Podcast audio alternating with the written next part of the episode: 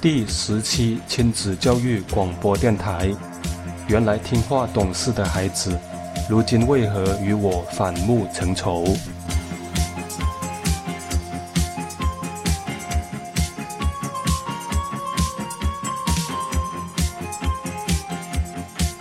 在亲子教育 YY 群里面，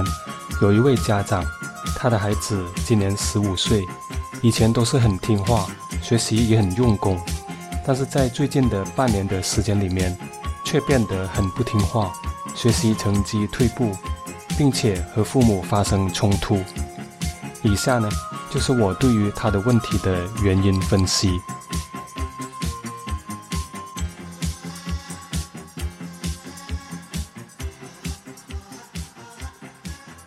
那回想昨天的指导，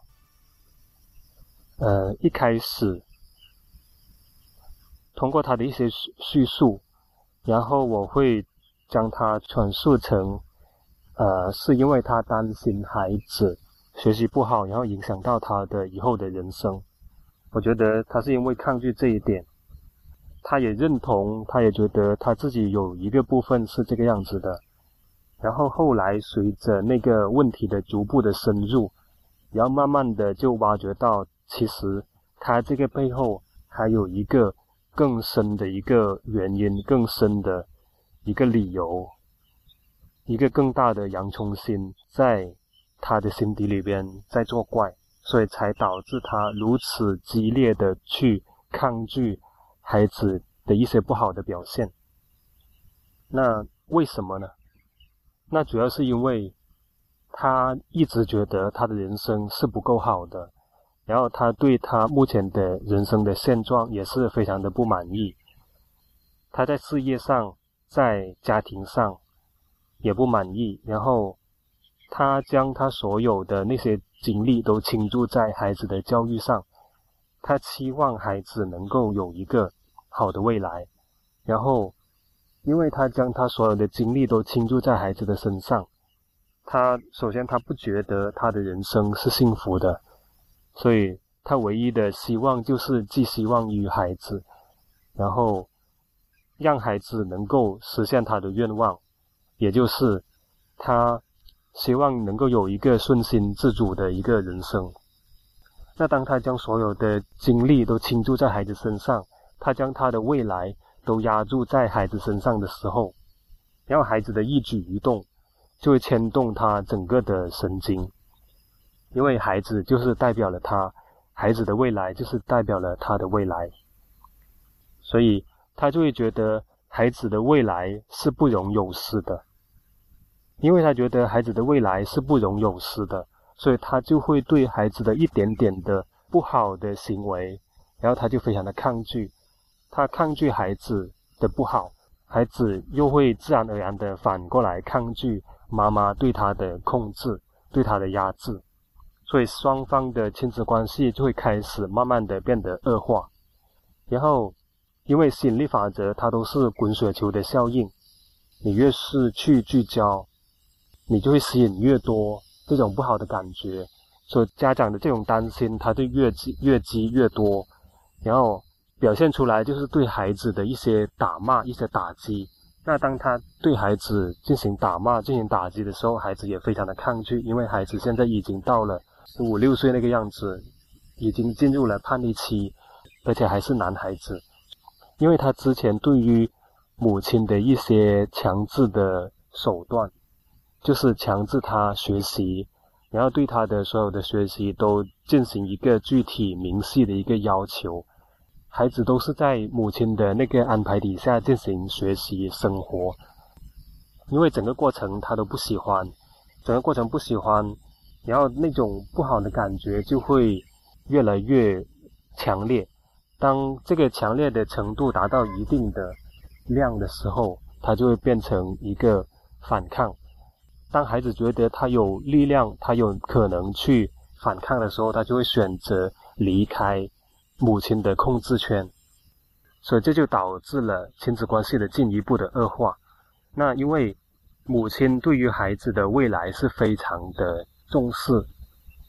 不允许有一点点的差错。所以，当他看见他自己经历了那么多的努力，那么辛苦的去教育孩子，孩子还不领情，孩子还选择与他对抗，选择要离开他的控制，所以他就显得非常的抓狂。所以，一看到孩子表现不好，就立刻的去跳过去指责、打骂，然后到了目前的情况，就是孩子公然的跟他说：“呃，所有的行动都是要跟妈妈对着干。”所以令这个家长非常的伤心，然后他就会开始的去怪罪孩子，他就觉得自己付出了那么多，然后孩子竟然不领情，然后还把。母亲当成是敌人对待，那其实这个是不能怪孩子的。很多时候，虽然我们觉得这个是对别人好，但是你是以一种强加的一种方式给别人的话，是一定会引起对方的反感的。就好像你觉得吃这个东西是非常有益的，然后出于爱别人，然后你就强行的塞给别人吃，即使他已经够了，即使他已经吃饱了。即使他再也不需要这些东西了，然后你还是强行的压给他，你就往往就会适得其反。首先，人们对你这个人不认同，觉得你是太强势了。然后第二个，他就会对你提供的这种食物会产生一种非常厌恶的感觉。然后这个是有实际的例子证明的。那我记得我小的时候的一个班主任，他是一个呃下乡的知青。他有一次跟我们分享，他说他这辈子他也不要吃西红柿。他说西红柿是一个非常恶心的食物。那原因是什么呢？因为他之前上山下乡的时候被分配到农村，然后因为那个时候是食物缺乏，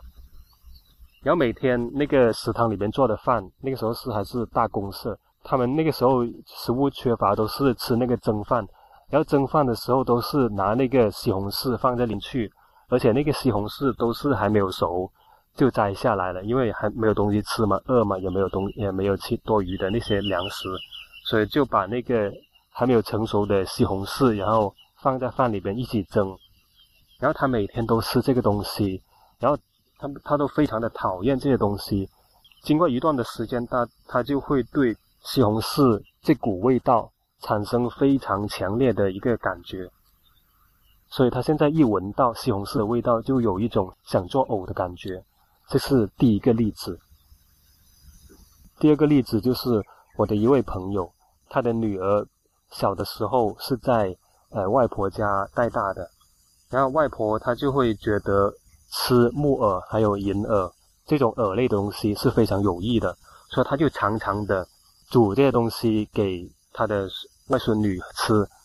然后每次都是煮一大碗，然后都要分配任务，然后让一定让这个孩子一定把它吃完，然后每次都超过了这个孩子的量，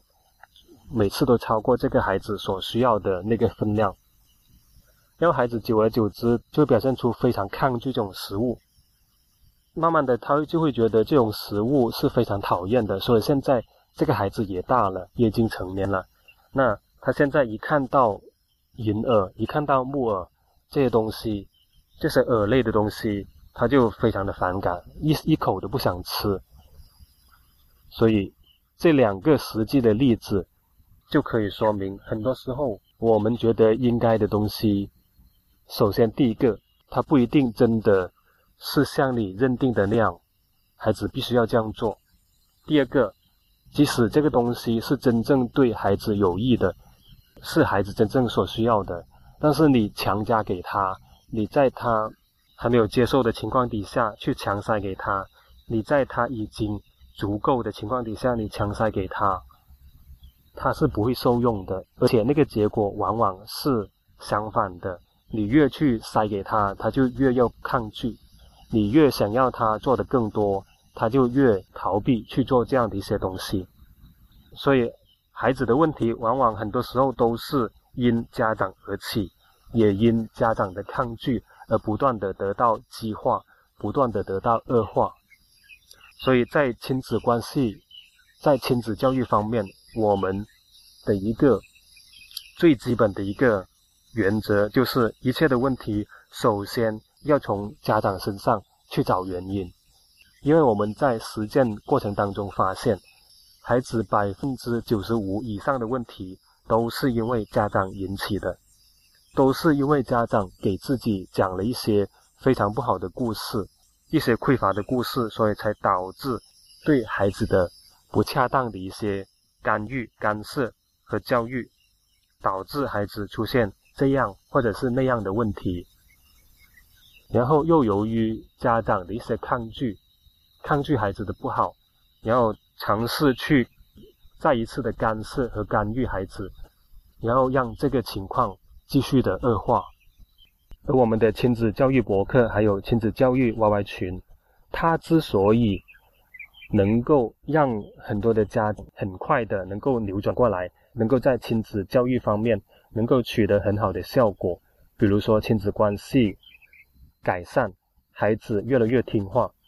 那个最主要的原因就是我们知道孩子的问题都是因为家长而造成的，所以我们的着手点是先从家长开始，我们是从改善家长的内在开始。因为口乃心之门户，那你有什么样的一个行动，是因为。你有什么样的一个想法？你给自己讲了什么样的一个故事，才去主导你去采取这样或者是那样的一个行为，那些错误的行为的？所以要改变的，首先是要改变内在的自己，你自己的内心。亲爱的朋友，听了我们这一期亲子教育播客之后，你的感觉如何呢？你有什么样的感想和想法？想要跟我们分享的吗？欢迎你在这篇博文底下留言栏留下你的分享。如果你喜欢我们的节目，欢迎你继续关注我们的亲子教育博客。我们的博客是亲子教育 .org，也就是亲子教育的汉语拼音点 org。好，今天的节目就到这里，我们下次再会，拜拜。